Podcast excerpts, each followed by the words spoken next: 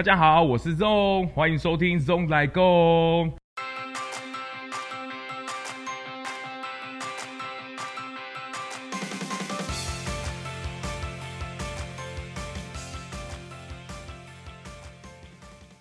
今天呢，很开心，我们来到了哦，在板桥的邻居，算是他们今年也开始做一个算是无包装的一个商店。今天很开心来跟两位来聊聊，那我先请他们自我介绍吧。Hello，大家好，我是 Boris。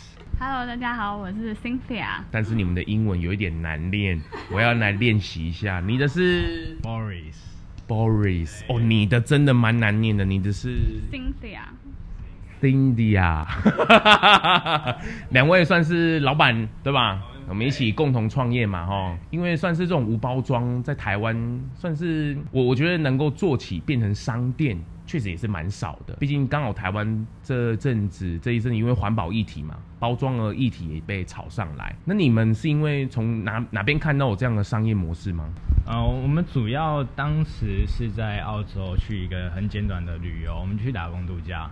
然后去年十二月的时候回来台湾，然后我们其实，在那那边有啊认识零废弃这件事情，然后也有在那边商店看那边当地看到很多类似这样的商店，我们就很喜欢，然后每个礼拜都会去做消费，每个礼拜都会去慢慢的检索执行这件事情，我们觉得生活起来是很舒服的。然后回到台湾发现，其实这样的店不多，那我们就想要把这种生活模式带回来，然后带回来之后，我们也想要加入 vegan 的元素。所以今天才会上 ZONG 的节目。哎，这个真的是蛮特别的，它等于是把包装的部分给舍弃掉了，就是把它丢掉了。但是对于比如说来这里借卖的商家而言，他们的的售价会减少吗？嗯，其实我们在价钱上面都有做调整。我们希望环保这件事情还是要让大家普及一点。啊、所以看到各式各样不一样的品牌啊，我们都会把价钱调低一点点，因为我们觉得鼓励大家带容器来这件事情已经不容易了，其实已经很棒了。那你来到店里面来消费的话，应该要有一点点回馈，所以这个有一价钱有调整，然后有一点点回馈金给大家，让大家知道说，其实你带来容器了，然后你也可以一起做环保之外，也可以省一点点钱这样子。在台湾的厂商的沟通上面，他们对于这件事的接受程度还 OK 吗？有一些像我们之前联络过的，大部分都是可以接受的，对，因为他们觉得，因为。外面他们所贩售都是包包装精美，然后还要经过设计什么的，所以那些去除掉，其实他们也有主动跟我们说，哎，那这样子的话，其实价钱我们可能会再重新调整之后再给你们。这个接受程度上面还不错。其实有时候跟厂商沟通会是一个很困难的点，就是厂商他们那边自己也当然这些 SOP 嘛，已经都已经设定好，或者是已经有自己的通路品牌在跑了。所以要突然让他们调整这些 SOP，其实对他们来说其实也是痛苦的，对，也是很不便跟麻烦的。所以这就是要花很多时间去跟他们沟通，说我们该怎么一起去如何减缩这件事情。那当然也要厂商愿意啦，就是、对对，所以也是要花时间去找厂商有有这些有意愿一起想要减塑。然后也有一些是很特别、很棒的，就是想要支持我们年轻人做这件事情的，就很开心，也可以认识到他们，然后一起讨论说怎么把塑胶使用量降到最低，或者是怎么把这些包材一直重复的做使用。我我我觉得这件事一定是势在必行呐，就是未来包装这件事情一定不能有太多，甚至我们必须要让它真的是像你像你们刚刚讲的零废弃的部分，因为包装这件事真的造成太多的一个。垃圾量了，这个真的地球真的会负荷不了，所以我觉得从你们开始踏出，早一点把这些店家把那个 SOP 给磨出来，不然你看最近因为那一只海龟，我们真的要感谢那个海龟哦，因为它的鼻孔救了整个地球。No，, no 这样子。然后我听到一个笑话，那个海龟它不是被那个塑胶吸管插到鼻孔嘛，它后来真的没有那个塑胶吸管哦，可它看到那个那个钢做的不锈钢做的那个吸管，他更吓一跳。因为他会不会在我的鼻孔里面 啊？对，更痛。哦，所以我觉得，对，所以我觉得这个零废弃必须还是要踏出来。不过我觉得哦，有这种很多像这种邻居的这种零废弃的商店越来越多，反而会让更多的供应商他们也开始思考这样的模式出来了。所以我觉得这是给一个很棒的刺激。可是在于他们售价降低了，那你们的生存空间会不会被压到？这这刚我也想顺便聊一下，就是零废弃这件事情啊，其实我们也不能，我也不敢自己说自己是完全那种很很完美的零废弃，或者真的没有垃圾产生，我们就是啊、呃、降低垃圾产生，慢慢走向零废弃这条路，所以是一个趋向跟导向啊，对。然后刚刚讲到说那个生存下去，这其实也看到有些厂商也不错，他们是这些厂商也想跟我们合作，然后我们谈到后来，他们也觉得很棒啊，很不错。他们本身是自己没有在做这件事情的，甚至他们的包装是一袋又一袋，里面又在装一袋这样子，对对对。然后后来我们就是很很大包装的方式，或是有一个比较小小的逆物流系统，让它回去，然后他们可以重复使用这些包材这样子。所以有看到厂商慢慢在做改变，或许也有看到这个市场，所以跟这个素食界跟 B 跟界也有一点点关系。就是其实很多厂商也看到哦，植物肉、未来肉这个是一个趋势，大家很喜欢，就是大家也有这个需求，想要吃这些啊。这些这种防漏等等的，其实都是好吃的，然后又可以做一个替代品，所以我觉得整个趋势都在做改变，整个社会形形态都在做改变，就很开心看到这件事情。嗯，很很感谢你们两个这个一起来投入这件事情，而且看到年轻的一辈来做这件事，我觉得是很开心的。但是，所以客人来这边，他们等于是自己要带想要装的包装，然后来这边，所以我我我有看到你们的一些小报道，就是他们来。要先称重，对吧？把他们容器先称重，然后再去装，然后最后再去称重。所以我我看到你们有一些吃的以外，还有一些洗衣的是吗？然后一些我我看到很酷的牙膏。对，我们有一个应应该是它是牙，它是粉类的，它它比较不像是膏状的，对，它是齿粉，它可以取代牙膏。所以它有一点回归的感觉啊，就是在我阿妈那个年代，可能 可能就再更远一点点。大家好像以前是用这些粉类的去做清洁牙齿，那以前的或许成分可能会有一点点啊、呃，不是这么的天然，或者是这么的的自然。对，那现在的话，大家都会注意这个议题。所以现在它它的成分就是主要是轻盐啊、石膏这些，所以轻盐就是有一些消毒跟这个这个杀菌的效果，也不能说效果，就是一这这些这些用处。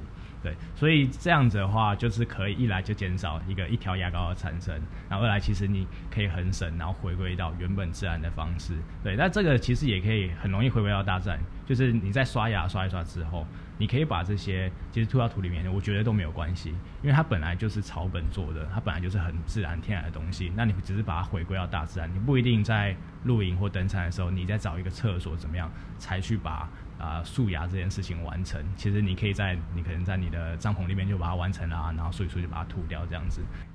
我我觉得这个蛮好的，而且透过邻居，我们可以开始去了解到，比如我们生活上到底充斥着多少的包装。比如说一一大早起来，牙膏，对，你看一条牙膏哦，牙刷，你看卫生纸，哇，好多包装哦，哈。其实你真的哈，如果没有一直循环利用的话，你这些包装的袋子。用了就丢，那丢了它会去哪里？这其实都是蛮问号的。这个真的是背后我们看不到，可是却造成我们生活上或是环境上一个蛮大的影响的。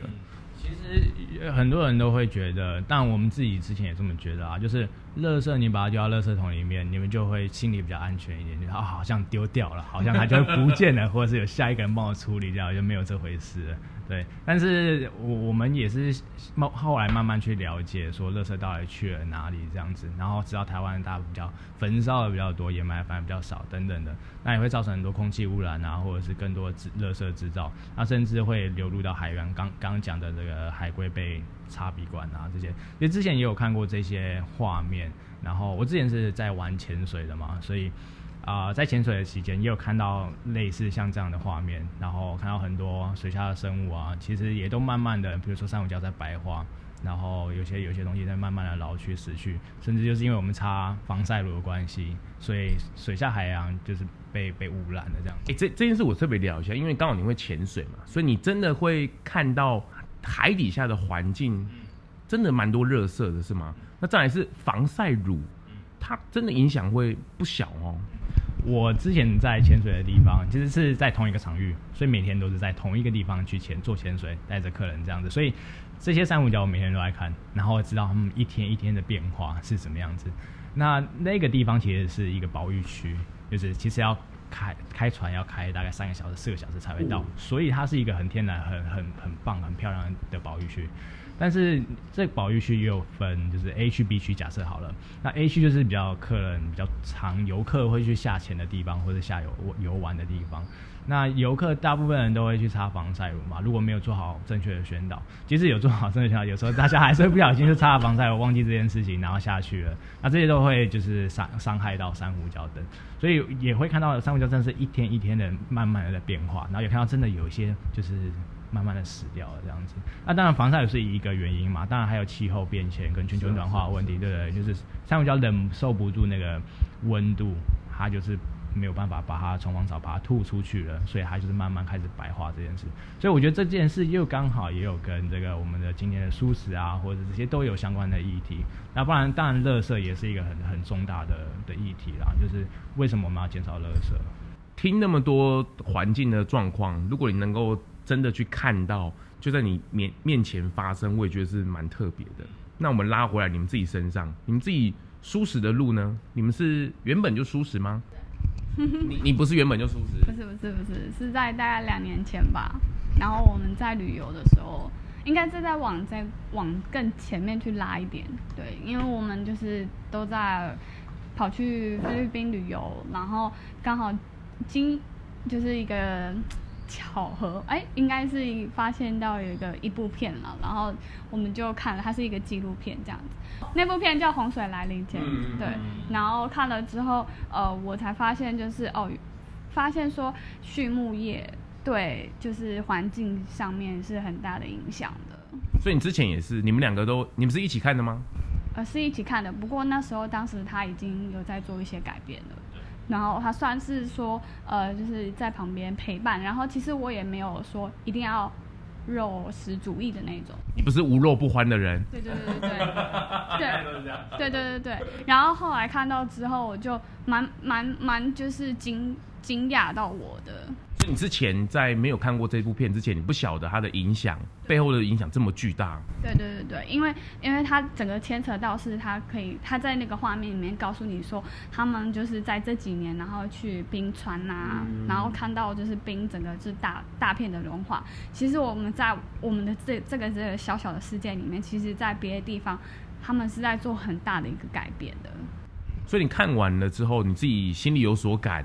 然后刚好你也在，你也是正在迈向吗？其其实一一开始是我先慢慢的转素食这件事情，大概在大学的时候了。那时候我也忘记我看到什么什么呃影片或者照片了，我就觉得啊，好像吃肉这件事情是不是每天都需要，或是每餐都需要？那我就慢慢的。去转变，自己开始转，对自己开始转。然后我那时候还跟 Cynthia 讲说，哎、欸，如果我不吃肉的话，你觉得可以吗？他说，那你自己的饮食你自己控制啊。他说可以啊，不要问我这样子。所以你当下听了，你有什么感觉吗？没有，因为我觉得这是自己的选，就是他要不要哦，不要吃那就不要吃啊，就没有什么需要沟通的问题。然后后来我就转转素食，就是蛋奶素，最后转 vegan 嘛。但有一次有一段时间，其实听起来他还没有是转素食，或还没有被我被被被影响到。然后我就一直跟他每天讲这件事情。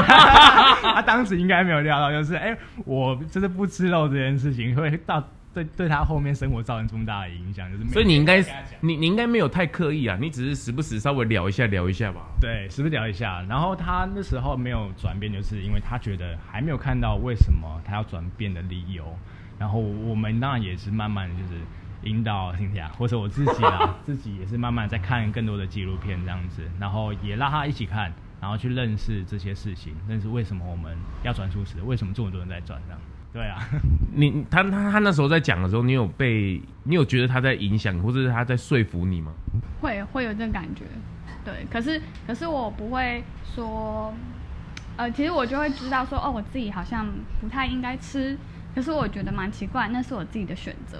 就是因为我觉得我也没有去阻止你去不去吃这件事情，要吃你也不应该来影响我。对对对对对对啊！然后但是后来好像有觉得有这个意识，对，然后就在想说他会这样子讲到底有什么原因，然后去反而去了解他说为什么他会想要这么做，对，然后就进而就是可以知道一点他的想法，就是。很就是爱护动物，从他们的他的他的那个角度去想，对我就觉得嗯，可是我们两个走向这样舒适的是完全不同理念，完全不一样哦。对对对，他等于是自觉嘛，就是他是自己觉得好像应该可以尝试看看。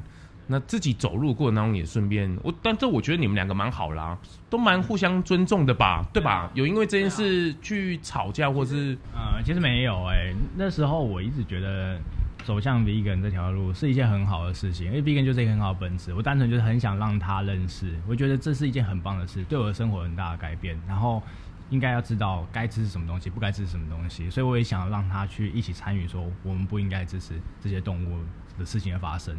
所以我就一直鼓励他，一直鼓励他，但是他也就是觉得说，我等等到我找到我的啊、理由之后，或者是我觉得可以说服我，但当然我可以了解啦，就是每个人都要等到一个比较安全点的时候，啊啊、对，觉得自己已经够安全了，可以踏出那一步之后，你再做转变，那我觉得都是没有问题的，只是就是要花时间的去跟他慢慢了解，知道这件事情。对，哎、欸，我们这样稀松的谈，其实这件事你们做了多久啊？几年了？两三年吧。我大概是就是五六年前的时候有这个概念，然后我们刚刚讲到去菲律宾玩嘛，就是在菲律宾有一些地方真的不容易找到熟食，然后同时也那时候会觉得给自己找很多借口，就啊再吃一点啊没关系啦，然后后来就觉得再看更多纪录片，就是发现我后来看了一部叫做《最棒的演讲》的纪录片，在 YouTube 上面有，对对，一个一个一个 Gary 的一个。光头的男生去去讲的，他是一个美国人，当然他有当然有中文字幕啦，就是翻得很好。然后我也推荐他大家看这部这部纪录片。我看的时候就哇，太震惊了！这怎么可能世界上发生这样的事情？动物发生这样的事情，然后不只是动物而已，它对环境的议题造成很大的影响，然后跟你自身或是你家人的健康都有很密切的关系。所以我就觉得哇，这件事情一定要我自己一定要慢慢执行，我一定要转这样子，所以我才会进而就影响我身边的人 也一起转这样子。但是就是循序渐进的，因为很多人还是没有办法去了解为什么。但我觉得第一步就是先让大家去了解啦。我觉得还是很多人没有办法知道说为什么大家或者很多年轻人在转 vegan，那为什么我们要走出这一步？甚至是我们自己的家人也都有时候也看不太懂，雾里看花，对吧？这年轻人到底是发生什么事情？要我觉得你们的方式是蛮好的，就是吃素这种事情哦，绝对不是硬逼来的，它也不是强迫性的，这绝对是自主性的。你自己去看到背后的原因，它也不是淡淡的，比如说要吃个一个礼拜也好，两个礼拜也好，其实它是吃很长的一段日子。我觉得你们两个蛮好啦，这转换的过程当中蛮蛮好的一个范例的，就是循序渐进的，然后去找原因，为什么，然后原来是这个样子。然后进而回到自己身上，那我要不要来做？而且对于你们两个来讲，比如说未来这个两个共同生活来讲，有一个一起的饮食，其实也蛮好的。而且父母来讲，刚谈到父母嘛，他们雾里看花，但是真的在聚会上面，他们有特别强迫吗？就是？呃，没有哎、欸，大部分时间他们还是会尊重我们，但有时候还是会，他们可能不是很了解为什么素食，因为他们之前没有接触过嘛，所以饮食上有时候还是会不小心掺到一点啊，或者怎么样，我们其实会在意的，但是他们还是很，我觉得都是尊重我们，就是如果要吃素，好啊，我们就特别去帮你点一道素食的，哦、那你一样也可以来啊，一起来餐厅，啊、对，在餐厅聚会，就是有时候在可能是台湾文化也刚好有一点点不同，是，就是有时候大家聚餐，有些啊、呃、不是。素食友善的餐厅就是没有，对，是啊是啊是啊，所以像牛排馆呐，有沙拉可以吃，对，有沙，对，还有沙拉啦。你你自己呢？你呢？我的话就是把这个东，把这个行动直接带到我的生活里面，就到我家庭里面去。对，然后就是因为不如你去讲说，一直说，哎，你们是不是就是要多少吃一点肉啊，然后多吃一点菜啊这种。那这样他们一定会觉得哦，你就是就是在唠叨嘛，对啊，然后所以呢，你就不如直接下厨，然后煮给他们吃这样子。哦。所以是你，所以是你下厨？哦，对对对，我之前就跟我爸妈一起住的时候，我就会就是说就煮个煮个菜，然后大家一起，然后就他们就会有一餐会是素食的这样。哎、欸，我觉得女生吃素很好玩呢、欸，就是爸妈都会看到他们的转变，就是以前都不下厨，然后现在都会下厨。你是这样子吗？不是吧？不是不是不是，就是之前都会了。对，我觉得这个还蛮有趣。不过你们两个人的父母对，我觉得吃素食的路哦，最艰难的就是面对家人，面对自己的父母也好，或是自己的家族的聚会来讲是最难的，原因是因为他们是最亲近的人嘛，所以他们讲话也很直接。那对你的做法有时候也不会那么细心，不会那么，也不是说尊重啊，那就是家人嘛。啊，可是我的家，我的家呢，所以我觉得相处起来感觉你们心态上也调的蛮好，应该也不会有发生冲突的时候吧。会啦，还是多少会有，像是这次中秋节要到了，看他们就极力拉我们去烤肉，那刚好我们有创业，所以我们就说啊，去创业没有时间，但他们还是很希望我们有一个家庭聚会，就是也会也可能也有一点怀念，或者是就是希望我们一起来参与，有一个有一个参与感啦。然后我们就说没办法，我们就是要开店。他说啊，那你就礼拜五店休啊，礼拜五就比较忙。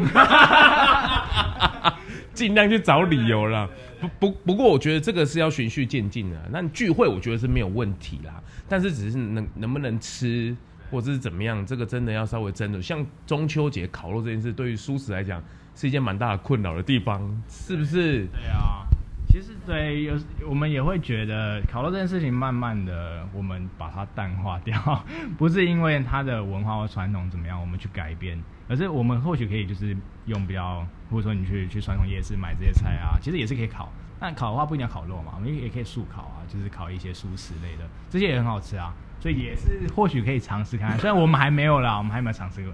不过还好啦，因为 Podcast 是年轻人听嘛，爸妈应该不太会听得到。你自己的聚会上，你自己家族聚会上。自己家庭的聚会哦，就是我会哎、欸，像是去年过年，然后我就订了就是素的年菜到家里面哦，真的、哦、对，然后然后让家里的就是就是亲朋好友就蛮惊讶，就说哈，这个是素食，就是对，然后我就说是不是一样很好吃啊？就是让他们想说哦，不会是哦这么的普通，那其实它也可以味道也是做的很好，对。大概是差不多是这样，就是会把会让他们就是去做一些尝试，对，不要有打破他们的既定的印象。不过这个是漫漫长路啦，有时候太急好像也会造成一些反效果哦。那种循序渐进呢，然后刚好你们也开这样的店面，我觉得蛮好的，而且有一个很好的理由可以一个 可以做一个忙碌的一个部分，然后对对对，哎、欸，那你们开成开这样的店呢、啊？你没有想要说去跟店家合作吗？比如说去辅导他们啊，或者是去去店家改善，比如说给他一些建议啊，或是帮忙他们，有吗？嗯，我们目前还没有做到这一步哎、目前就是我们因为也是微创业，然后也是新创，所以我们自己都还在努力的学习。但是有看到大家在互相学习这个这个这个部分啦，有看到有一些啊。部分的人，他们也是来参观，然后来了解之后，他们自己也开始慢慢执行这件事，甚至就是创业开店。我们其实也有注意到的，也觉得是一件蛮好的事情啊，就是大家一起共共享、共享盛举这件事情，然后让越来越多人认识。你可以减缩之外，其实你也可以慢慢的减少肉的啊、呃，这个这个康昌权之类的。嗯，哦，所以所以还是有店家会来参访，就来稍微看一下。对，没错，对啊。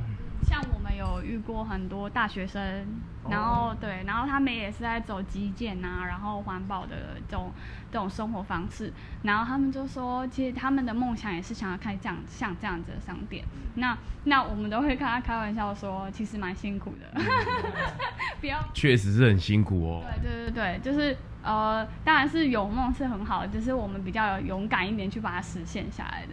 对，然后我当然也会跟他讲说，你如果想要想要的话，不要不要自己来，只是我们可以来一个结合之类的。对对对对，这样子的话反而比较不会那么辛苦。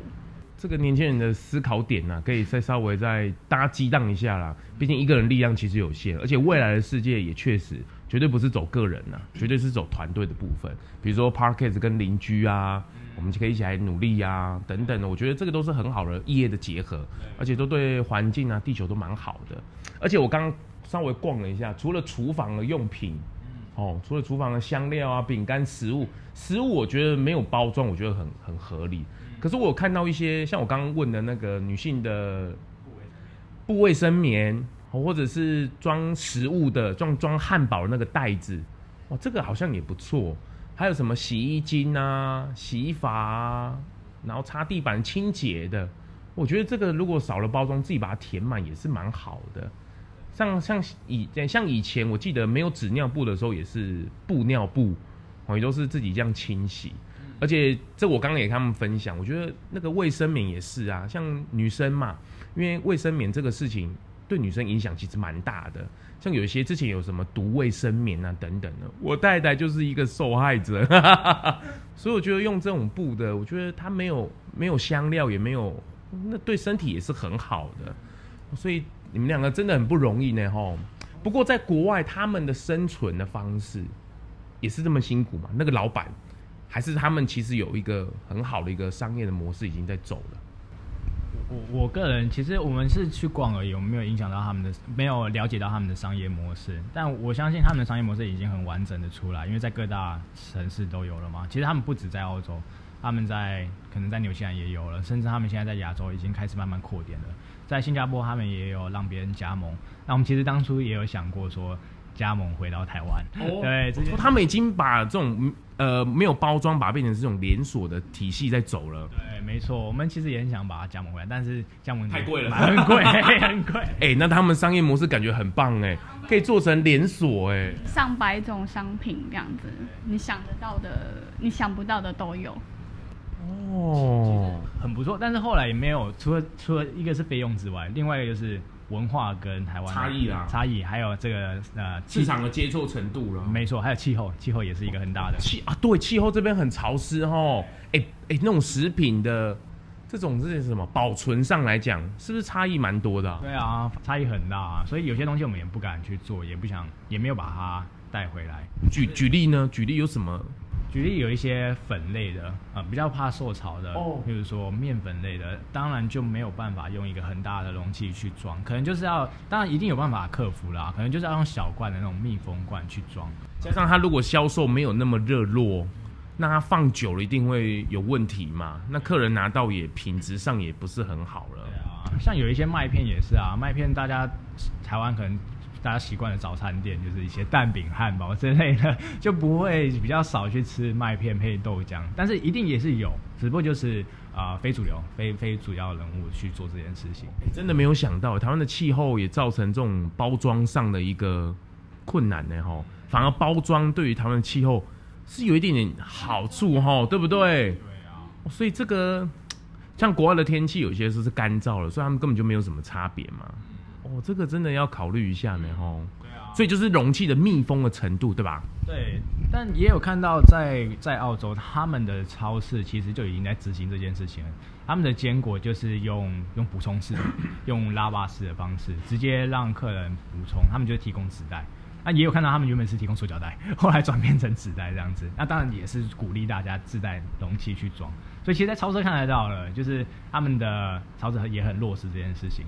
那在台湾也有很多 NGO 团体，其实也在 push 这些这些各大超商去做减塑这件事情，看到也也觉得蛮好的。我我觉得蛮好，从你们开始带动，我觉得不错啊。之后你们说不定可以简单录个几几支影片嘛，比如说那洗衣机可不可以一定要袋子吗？不一定啊，你就装。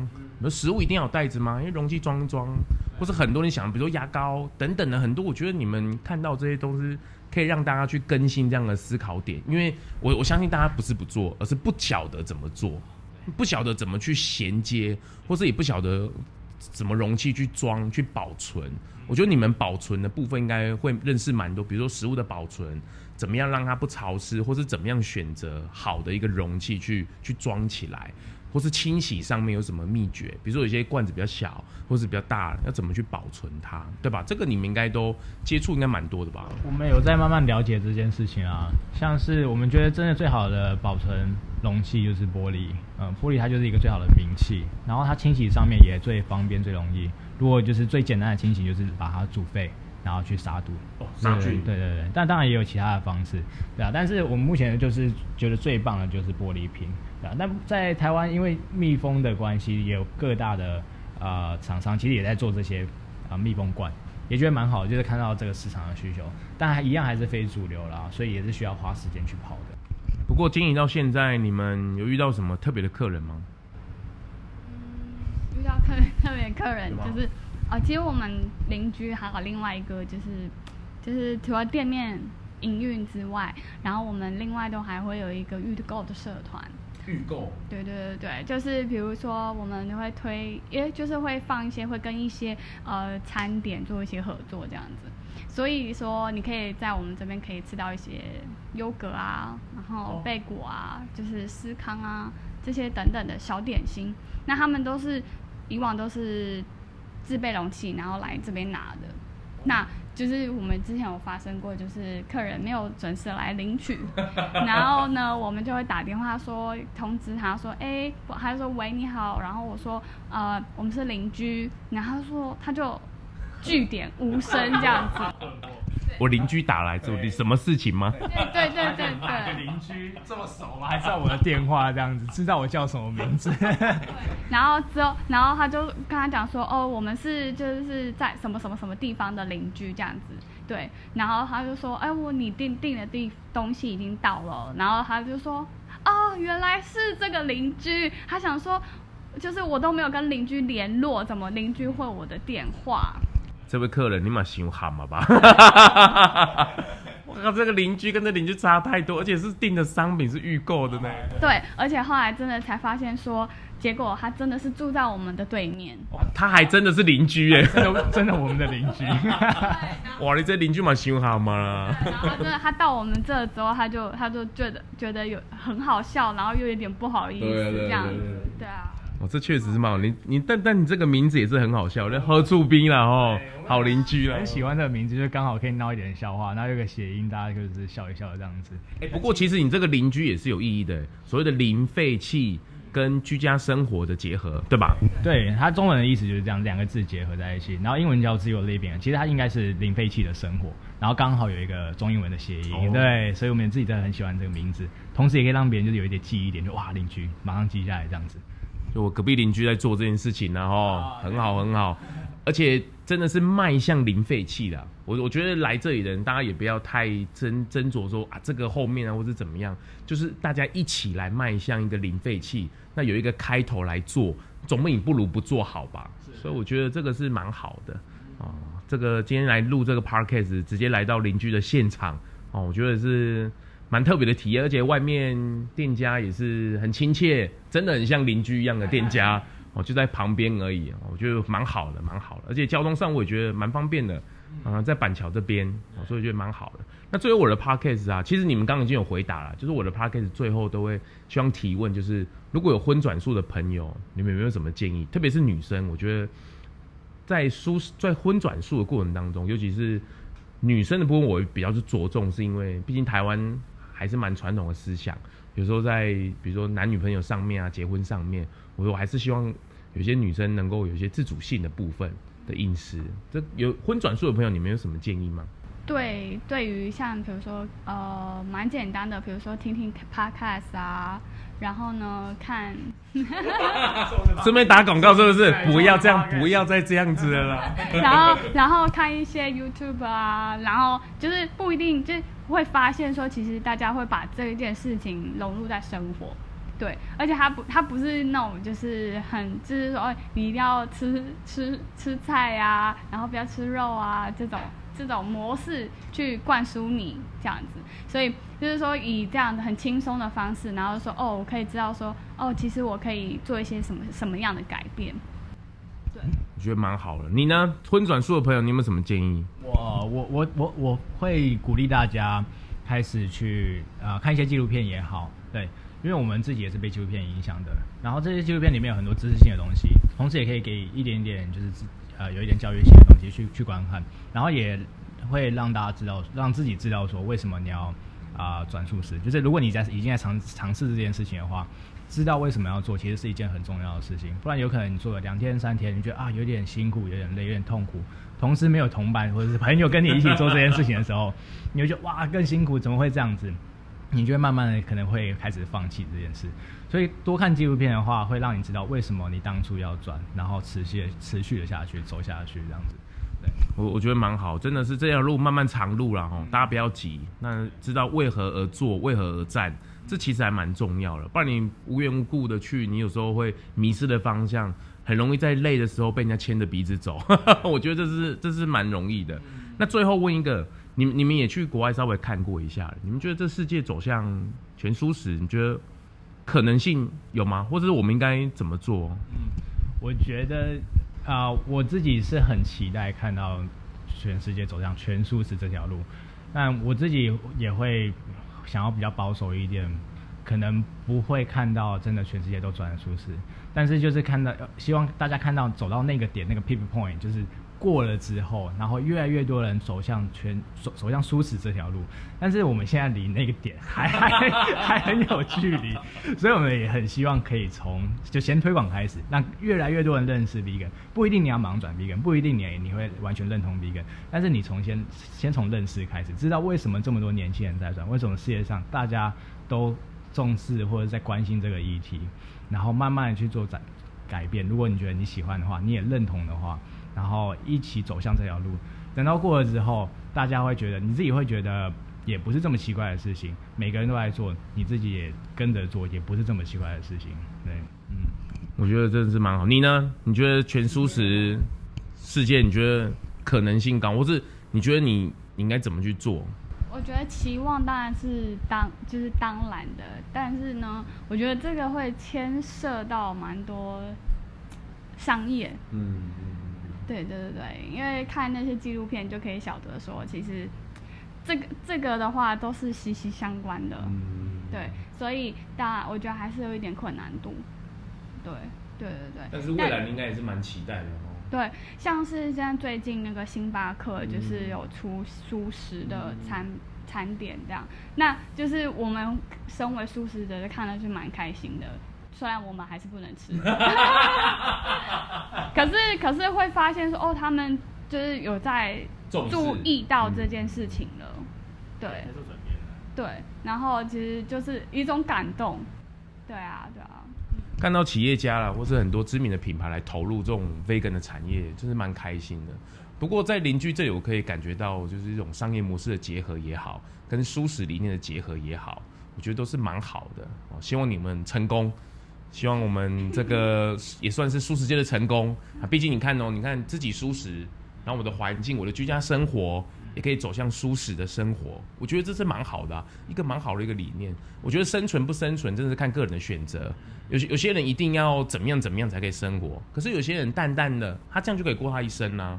所以我觉得这个都是个人的选择也好。不过怎么选择哦，我们还是要选择到整个地球能够留着。这才是我们才可以生存的时候了哦。